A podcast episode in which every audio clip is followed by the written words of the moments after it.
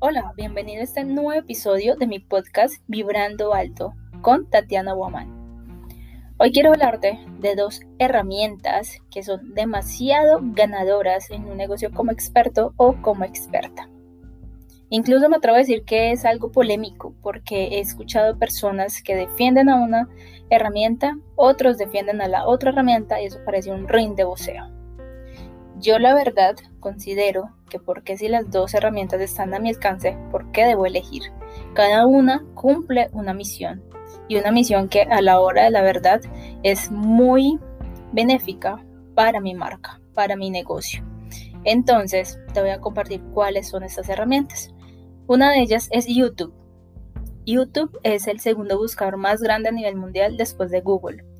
De entrada ya es bastante interesante.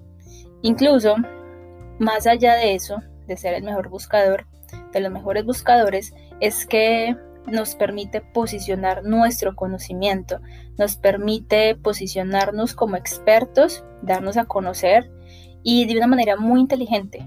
Tú grabas un video hoy y va a estar trabajando ese video de manera estratégica y de manera inteligente por mucho tiempo para ti. Eso es verdaderamente atractivo de YouTube. Entonces es un canal que yo pienso que sirve muchísimo para dar a conocer nuestro conocimiento. Pero por el otro lado hay otra herramienta muy muy interesante y es esta maravillosa red social de Instagram. Instagram es una aplicación que nos permite crear comunidad. A través de las stories nos permite enganchar, nos permite ganarnos la confianza, nos permite crear una interacción y así progresivamente vamos creando una comunidad, una comunidad que se sienta en confianza con nosotros. Y de esta manera también podemos ir humanizando nuestra marca algo que YouTube no nos permite porque YouTube es más profesional, es como dar a conocer más eso que sabemos y que queremos compartir.